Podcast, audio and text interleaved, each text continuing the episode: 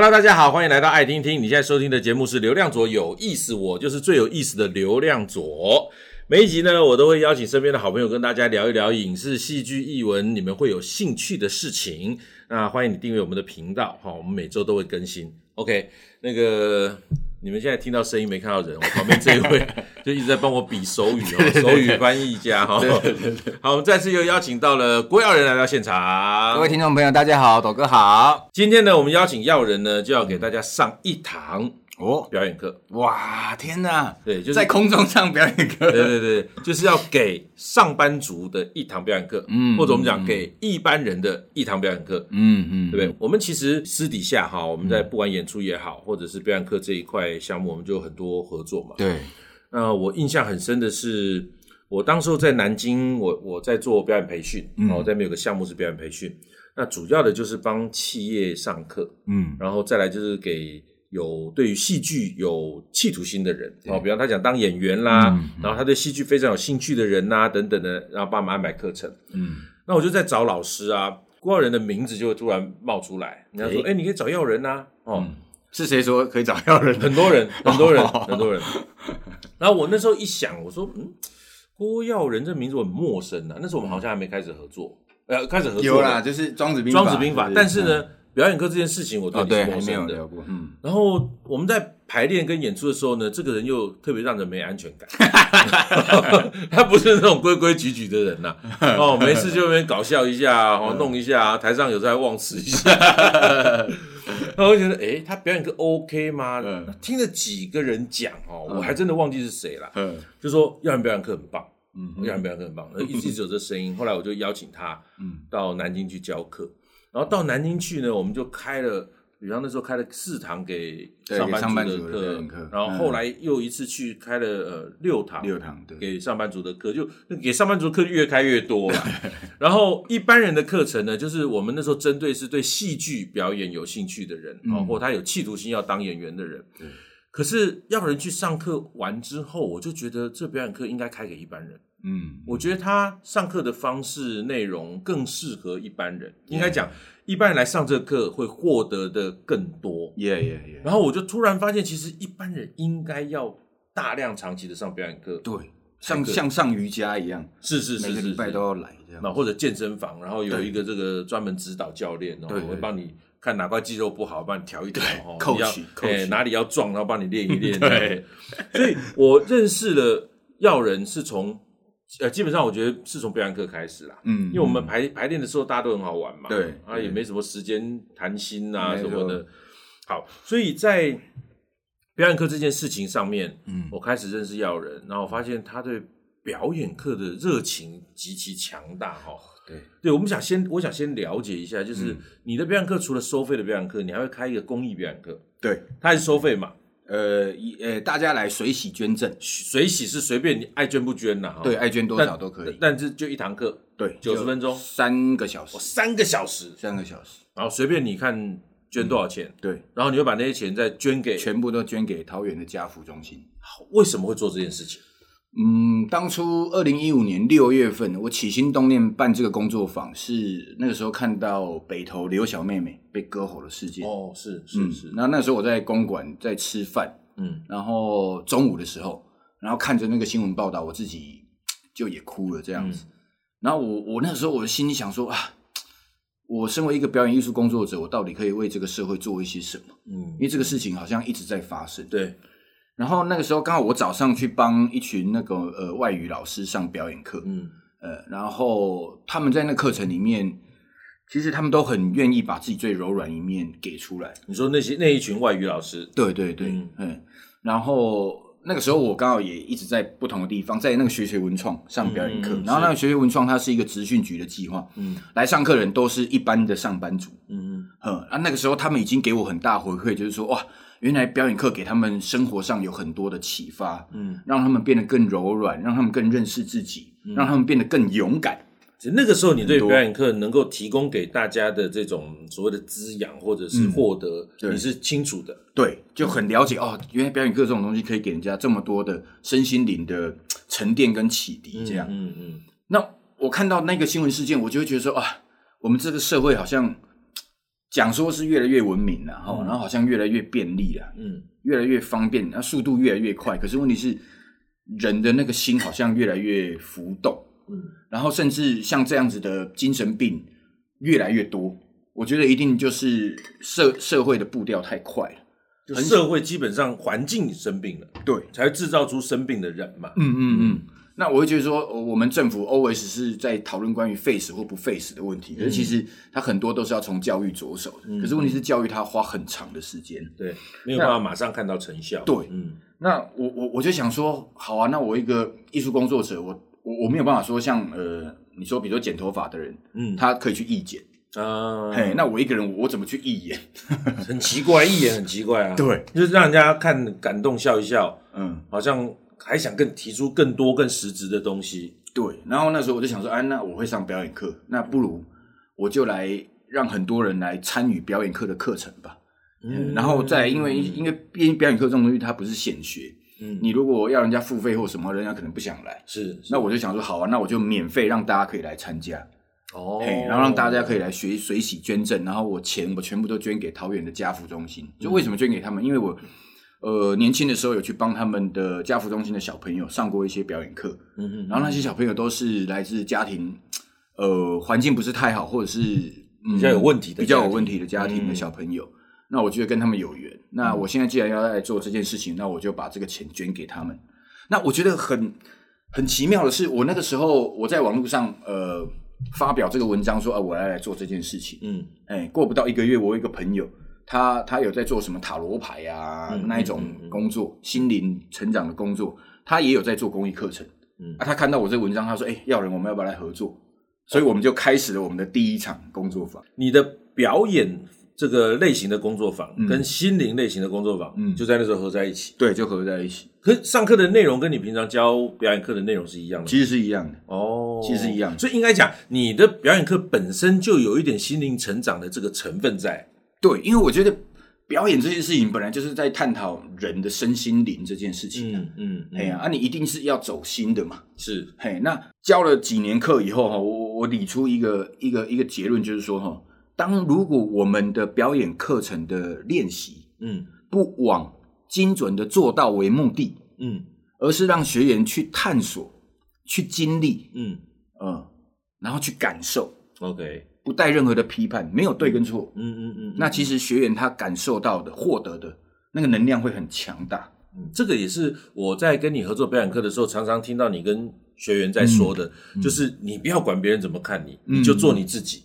对，我常听到你讲这句话。嗯。然后我自己在排练场的时候，或者我在教表演课，我我很很少教了哈。但如果有机会教的时候，我也会跟学生讲，我说在这个表演课的空间里。或在我们在排练的这个排练室里面，嗯、最重要的就是我希望你出错啊，也也也，你要一直出错，对、嗯、你你要一直出错，我才知道你问题在哪里。嗯嗯，嗯你要一直出错，你才有可能把自己更丢出来。对，就是人一定要撇除那个对自己的批判。当一旦你那个批判自己的的一个神经被挑动了之后，很多事就别扭了。嗯嗯嗯嗯，没错，很多事施展不开手脚、啊。对，所以在。耀人的表演课当中，呃，我我其实经历过蛮多堂课了哈，就是我在旁边呃观察或帮拍摄没有监视，所以我通常都会拍，就我跟耀人合作的表演课，我都会拍一些记录，嗯、然后帮剪成影片送给学员嘛，嗯、然后我就会看到呃每一堂课，哦，几乎一半以上的人都会经历到很多他们。可能生命中很难出现的情绪的一些波动，嗯、对。哦，比方哭啦，嗯，比方狂狂欢啦，大笑啦，哈对，哦，掉泪啦，嗯、哽咽啦，嗯，呃，伤心呐，那这些经历过程都不痛苦哎，嗯，就是那当然过程中你会看到这些这些情绪出来，可是，在整个课结束之后，你会看到这个人好像换成一个新的人一样，嗯，他用一个很欢喜的状态又去面对。课程之后的生活，没错没错。嗯，所以你自己在操作表演课的时候，你一开始真的觉得表演课能带给人家那么多的改变吗？我一开始嗯没有这些感受的，嗯，是透过教了以后，然后学员告诉我，我才知道。嗯嗯嗯，因为一开始我们我觉得常常我们表演老师出来外面教课啊，哈，都会容易一开始哇就很热血，就是对对对，我这八堂课，我这十二堂课，我就把你 训练跟我一样厉害的演员这样。后来你会发现，你这只是逼死你自己而已，真的，而且让人家很恐惧，对，让人家觉得说啊啊，我现在就要做到，我没办法，我在第一次挫败感，对，就挫败感很重。可是我后来回头想想我自己学习表演的这个。经验哦，就是你看我大学学了四年表演出来，我还是不懂表演是什么啊。嗯，我是到了国修老师那边跟他学习以后，我慢慢的才了解哦，原来表演跟生命的关系是怎么一回事哦，原来表演它真正的目的是什么，嗯，而不是只是要让我在舞台上得到那些哦让观众笑、让观众哭的那些表演技巧而已。嗯，很多时候其实是来自于让我们对生活的人事物有一个更高度的同理心。嗯，因为我会觉得说我们在。扮演人生百态的过程，其实都是在进行一个同理心的过程。嗯，对。那、啊、如果我们没有这样的觉知的话，我们就只是一个我比较会操控我的身体，嗯，比较会操控我的声音跟操控我的情绪而已。嗯，那那这样跟机器人就没什么两样。对，那大家把它当职业看之后，我觉得是另外一件事情。对对对，是另外一项专业。所以，嗯，要人在做这件事情，我觉得也可以提供大家很多思考哈。比方说。呃，不管你从事科技业也好，或是什么美容业也好，或是你是个老师，或是你就是一个家庭主妇，当你一开始开始有对社会，你觉得你想贡献些什么，嗯嗯嗯，你其实就可以思考是你会什么，或你你在哪一方面你特别特别想去深入研究，然后把它提供出来，或你曾经经历过哪些事情对你有帮助，你觉得把它消化完之后提供给别人也会有相同的帮助，我觉得就可以去。做一个从小做小，从小做起就可以了。对对对，比方我随便乱讲，假设有一个人，他觉得他很喜欢做模型，嗯嗯嗯，哦，然后他做模型做了很长的时间，他突然觉得这社会很多人需要有一些好的休闲的过程或活动，然后去让一些比较紧迫或扭曲的这种心情能够得到一些解放。嗯，那或许就可以在。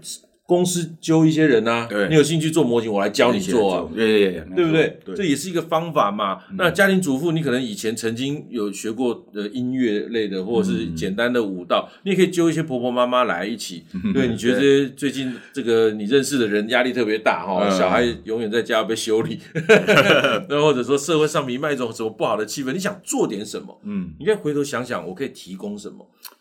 对不对？我觉得这很重要。我们一一个人做好，只有一个人好。可是我们一个人能够把这影响力投射给更多人的时候，其实我们就在做一个有效果的事情了。对，嗯，因为我觉得表演它教会我很多事情。比如说，我们在表演练习里面有一个练习叫做镜子练习啊哈，哎，就是两个人面对面。哦，这个这个这个可以，大家可以仔细听听，然后可以学习一下。我觉得这是非常简单而且非常有效的一个练习。嗯，就两个人面对面，然后一个人当 leader，另外一个人就是你的镜子。所以你做什么，他就跟着你做什么。嗯，镜子哦，要跟他一模一样哦。嗯，好，那待会郭老师一定会跟你们解释为什么他那么慢。对，因为他动作非常非常慢。嗯，好，那镜子的练习为什么动作要这么慢？因为你快的话，别人就跟不上你。嗯，而且很重要是整个过程都要一模一样。嗯，因为就是 copy copy，对，就同步。嗯，而且在这个同步的过程中，你会去。感受对方，然后去理解对方。我常讲说，你要花百分之七十的专注力在对方的眼睛啊，因为眼神会透露出很多的讯息来。是是，眼神会透露出他现在是哀伤，还是他现在正要往哪里去？他现在是不是调皮的想要逗你？嗯，你都可以感受得到。那你不能只看到他的外在。嗯，所以其实在这个长时间的做这个练习以后，你会看到对方的灵魂。嗯，甚至你慢慢的好像两个人在同一个世界的感觉。嗯，然后呢，其实每个人所有注意力都要在对方身上，而不是自己身上。嗯，其实就像我们演戏一样，我们在舞台上，我们其实都注意都是放在对方身上，而不是自己身上。对对对。好，然后再来 leader，因为你虽然是 leader，但是你要去感同身受，现在 follow 他有没有什么样的困难？他这个就有点像是在公司跟员工，嗯，老板跟员工的关系是。我是 leader，我是要带领你。那我给的讯息清不清楚？嗯、我是不是走太快，让 follow 镜子他追着跑很累？就是镜子里那个人，就我们讲镜像里的人，嗯，好、哦，就是带领的人等于在照一个镜子，然后跟你面对面的这个人呢。呃，就等于是镜像中的人。对，那刚要人举的例，就是说公司的老板像是一个领导 leader，对，然后员工就像镜子里的人。嗯，那你要让这个呃运作起来是顺畅的，嗯、是有一个完整性的，所以你就必须去体贴镜子里的人，也就是老板必须体贴员工，对，或长官必须体贴员工。嗯，你你你所有做的事情、发号的指令，你要清楚哦，特别清楚的，他是理解而且能跟得上的。对，而且你要去体贴员工，嗯、因为不是所有员工他都跟你一样那么厉害了。对，哎呀，你要等着他跟着你一起肩并肩的往前走，是的过程。然后，哎，因为像我们在那个练习里面，我们还会交换。比如我刚才是 leader，我下一步我就变成我是镜子。嗯。所以他有一个，就是如果你本来是当老板的，诶，你也有机会当员工，嗯，呃，啊，你本来是员工，你也有机会当老板，所以就错位思考，对，换位思考，那员工就会知道说，哦，诶，原来老板还真不好当，是是，因为你都要想你要做什么，你要带给对方什么，你要去哪里，那员工我只要跟着 follow 就好了，嗯，可是问题是你的那个所谓企图心没出来的时候，你你身体太懒惰，或者你心智太懒惰，嗯。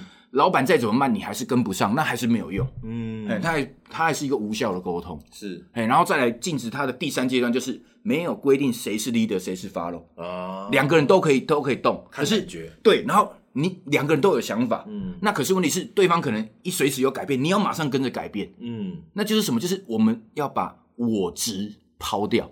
我执，我执，你不能太执着，你要做什么？就执执执念的你，对固执的执，嗯、你要把我执抛掉，然后去接受当下所发生的任何一切的意外。嗯，目的就是要让两个人都在同一个世界，都是把自己打开，对，都是能接受一些新东西跟改变的。嗯嗯嗯，所以刚刚要人讲到这个练习呢，我真的很推荐大家，你可以找你的家人或好朋友或公司的同事哦，甚至同学一起做，那个就是当成一个游戏哈。对，它分成三个阶段，一个阶段就是由 A 当 leader，B 当镜子里面的人去 follow，哦跟着这个 leader 的动作，然后记得一定要慢，一定要体贴，一定这个领导的人一定要让跟随的镜子里的这个人要能跟上你所有动作，所以你们才是一个完整的呃。两个个体合在一起，变成完整，变成完整。然后第二阶段就是交换，对，哦，本来的 leader 变镜子里的人，本来镜子里的人变成 leader，然后互相换位思考，换位去感受。我那时候在跟的时候，为什么奇怪嘞？怎么那么难跟呢？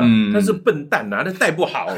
而当你在带的时候，你就知道问题出在哪里，困难重重。甚至你可以把你在当镜中人的时候，那种痛苦转化成一个更体贴的心情，嗯、去让原来的领导的人能够很顺的跟着你走。对，好，这是第二阶段、嗯、交换。嗯，第三阶段呢，就是不设限，没有领导的人，也没有固定的镜镜子里的人，嗯，所以你们可以各自来带领，但重点是你们两个要合为一体。对，完成这个练习，嗯嗯嗯，其实是一个表演课里面非常基础的一门一个开始啦，对，一个开始，哦，一个算是游戏型的训练，对，因为你过程中你在训练你的观察力，嗯，你的专注力，还有你的感同身受的能力，还有你们两个人在同一个世界呢，因为我们演员演戏就是两个人都要在同一个频率里面，没错，不能各自演各自的，因为有时候有人在带，是他没有太。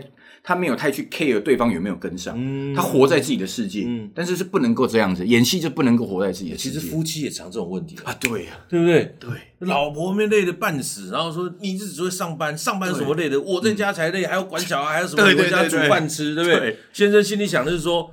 你都不知道上班有多累，我今天又被老板定了。对，你只是在家里顾小孩，累什么累？累什么累？其实顾小孩还真的累。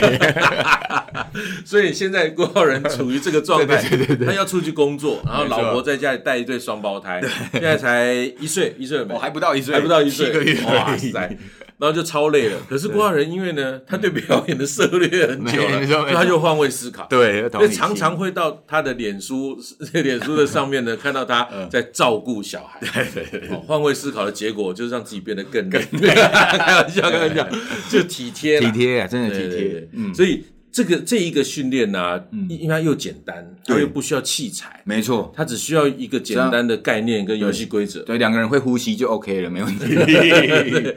啊，记得呼吸很重要。对对，我们在讲呼吸，在开玩笑，但是所有的训练，包括我们在做所有的事，运动也好，我们在上班也好，我们我们专注在炒菜也好，哦，不要忘记呼吸哈。对，呼吸很重要，不要懒惰呼吸。哎，那个呼吸太重要了，尤其是我我我最近因为小乔就是我太太啊，在做那个试管嘛。啊，然后呢，他自己要打针，而且针很痛，然后真的疼痛可以借由呼吸来减缓。嗯嗯，我们当然就是我也换位思考哈，就是我如果打针我也会很痛，就是他每次打的时候我在旁边，我就其实就心里会很难过。嗯，然后我就想办法。那时候有一次就是印我印象很深，就是他痛，然后我突然就我也紧张了，也憋气了，然后才意识到说啊，呼吸啊，所以我跟他讲，我说你你你吸气吸久一点，吐气吐久一点，深呼吸让身体放松。嗯，然后果然那个一呼一吸过程当中，他疼痛会减缓啊，他不会不痛啦，对，不可能的，但是会减缓，所以呼吸很重要。对，呼吸。这个在表演训练的初期，我们会一直提醒大家。对，就是跟大家讲，不要忘记呼吸，不要忘记呼吸。哎，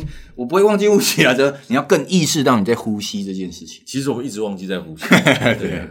然后只是那个呼吸，我们在意识到的时候，要让它吸得更顺、更多，吐得更长，嗯嗯、对，然后让身体有一个很好的休息，对，放松。这样，嗯、我觉得斗哥啊，嗯、我我透过这个课程呢，哈，然后因为我最近又生小孩、照顾孩子嘛，嗯、我终于懂为什么就是传统的一辈都是说要先齐家治国、治国平天下，平天下，嗯、就是你为什么要先成家再立业？嗯嗯嗯，我终于懂了。为什么？因为原因是什么？像比如说，因为去年我妈过世嘛，嗯，然后刚好我的小孩子出生，嗯，好啊，我觉得我刚好我这个这个这几个月，嗯，我在照顾孩子的过程中，我都在感受我妈妈曾经怎么样在照顾我们这些小孩的过程啊，是是是，对，所以你越早当父母亲，你就越能够去体贴你的父母亲。我们那个俗语在讲嘛，养儿方知父母心呐，嗯嗯嗯，对，就是这样子。是的，是我自己也有感觉。我我还有一个更奇特的印象，就是那时候卷卷现在已经十七岁了，嗯，他也是那时候几个月大的时候，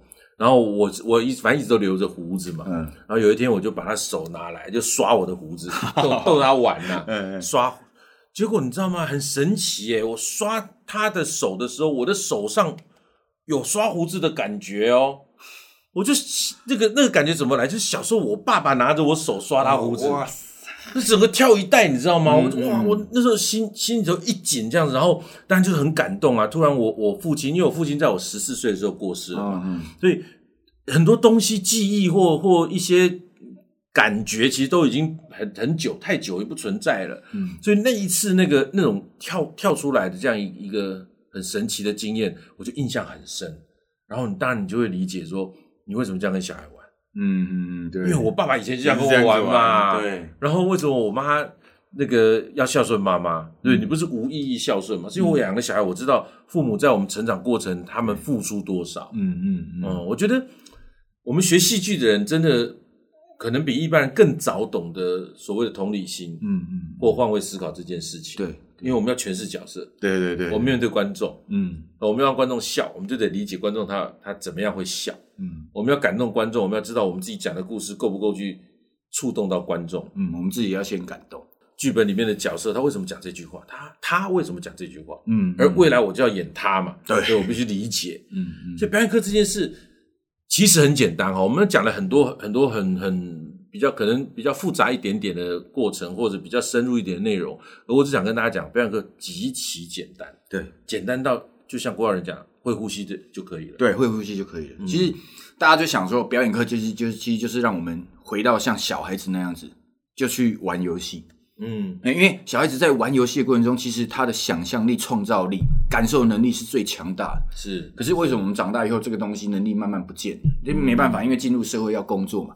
然后每天被工作追着跑，被 schedule 追着跑，很多的感受。其实有时候我们在社会上在跟人家工作的时候，我们会刻意把我们的感官关掉。嗯嗯，因为你让，你讯息不会接收太多，你自己才不会烦烦太累。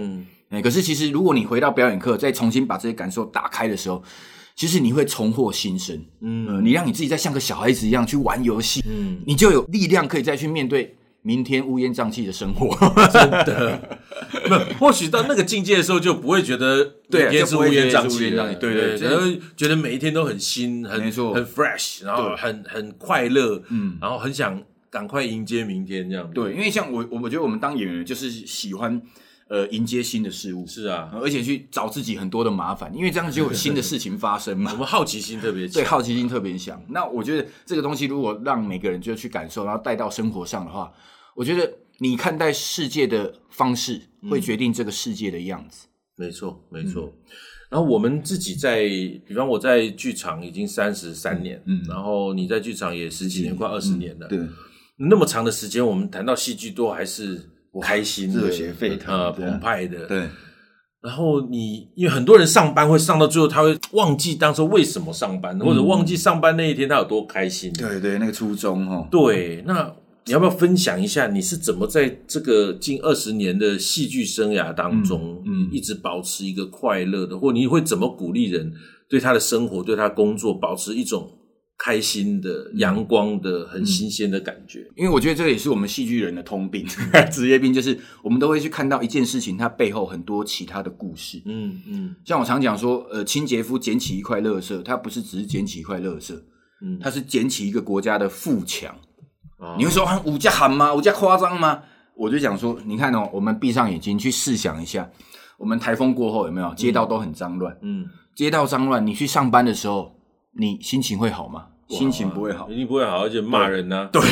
搞什么弄脏弄这样子，对，然后心情不好，你工作会做得好吗？不会、啊，工作做不好，工作做不好，公司会赚钱吗？公司不会赚钱，公司不会赚钱，国家会富强吗？国家不会富强，完蛋了。所以我说，清洁夫捡起一块乐色，他不是只是捡起一块乐色而已，他捡起一个国家的富强。嗯，所以我觉得是每个人要看到他做一件事情，他背后的价值是跟那些故事的时候，你会发现哇。原来你做一件小小的事情，其实你是拯救了好多人的生命。那如果以反面的例子来讲，就是如果有一天你在办公室里面，因为你你心情不好发了脾气之后，你骂了一个人，哦，其实那个蝴蝶效应也一样啊，没错，对不对？那个人也开始会变成一个负面的东西去影响他身边的人，嗯嗯，所以负面的东西传负面的。呃，这种感觉能量传给别人，然后变成另外一个负面能量的时候，它其实就扩散型的，让可能整个办公室或整个公司，甚至整个社会都变成负面。对，我觉得最近疫情的关系，一直是这种感觉。嗯嗯，大家大家如果没有办法很振作、很乐观的去看待这些事情，像疫情的初期，光口罩这件事，你造成多少的不愉快？对，刚刚要人讲了，就是一个清洁的人员捡起一个垃圾，他到底。达成了什么样一个？它并不只是减掉垃圾而已。对，它不是一只是一项工作，一个动作而已。嗯，刚刚我在问你说，怎么样让我们的生活跟工作能够持续保持热情？嗯、哦，然后你你就讲了自己的这个例子。所以我们要认清的一件事情就是，我们不管在生活中或在工作里，我们所做的任何一件事，我发了一个小脾气，嗯，或一个再微小的微笑，嗯，其实都会有一个很强大的能量传递出去。对，或多或少会影响到别人。其实我觉得很直接影响，嗯嗯嗯，我觉得大家可以做个实验呐，嗯，你上班的时候哪一天心情不好，你你你意识意识的用一些负面的情绪去对别人，哦，其实那个那个东西就很清楚的感受到，你们两个关系一定开始不爽嘛，对就是怪怪的嘛，嗯，对不对？那你可以再试试，你对一个人是很开心的，鼓励他的，嗯，你们关系又会不一样嘛，对对。对不对？所以怎么样在我们的生活跟工作中保持那个热情，跟某一种新鲜的感觉，或是如果你已经遗忘了很久，或者根本想不起来你当时候工作的第一天的那种开心，我可以从这样的一个思考开始，对，回到你的初衷了。我觉得常常是这个样子，对，重新去感受一下，嗯，你做的事情会影响很多人，嗯，所以你会开始做一些好的事情，对，哦，然后开始意识到你的工作很重要。嗯，开始意识到你的人很重要，开始意识到你的一个微笑或一个叹气或是一个生气的表情，嗯，对这社会或对你的朋友们、家人们影响都会很大。对，嗯，所以大家赶快来上表演课，重新找回这些人 本来就会有的觉知跟那个温度了。我觉得没错，没错。好，那郭耀仁老师的表演课，大家都可以上网去查哈。嗯，呃，包括郭耀仁老师用他的名字搜寻也好，用表演客栈哈，上课的课客栈的名字查也可以，或者客厅演创空间也是上课的课，客厅演创空间都可以去搜寻到很多他上课的资讯。嗯，然后他有一些公益的工作坊，好，每个月一次，哦，每个月一次，一个月一次，哇。所以大家这个如果对于表演课好奇的，嗯，或者我们在聊这表演的事情聊得天花乱坠，你们觉得是说对尾棒感哦，又胡说八道，真的那么厉害吗？没关系，来踢馆的，来来来，对对对，那个 公益的这个表演工作坊，大家可以去试试看哦，嗯，然后感受一下我们两个人在这样的一个氛围，或者在这戏剧的环境里面已经工作，或者我们生活了。二十年、三十几年的这样一个过程，我们还是很热情的在跟大家分享，还是如此的激情。对对对，所以真的鼓励大家哈，每一个人这一辈子真的都需要上一堂表演课。嗯，好，今天非常谢谢耀仁，谢谢斗哥，谢谢。OK，欢迎大家分享我们节目，也欢迎订阅流量左有意思。那我们每一周都有新的内容，就会直接传送给你，让你知道。今天非常谢谢大家收听，谢谢，拜拜，拜拜。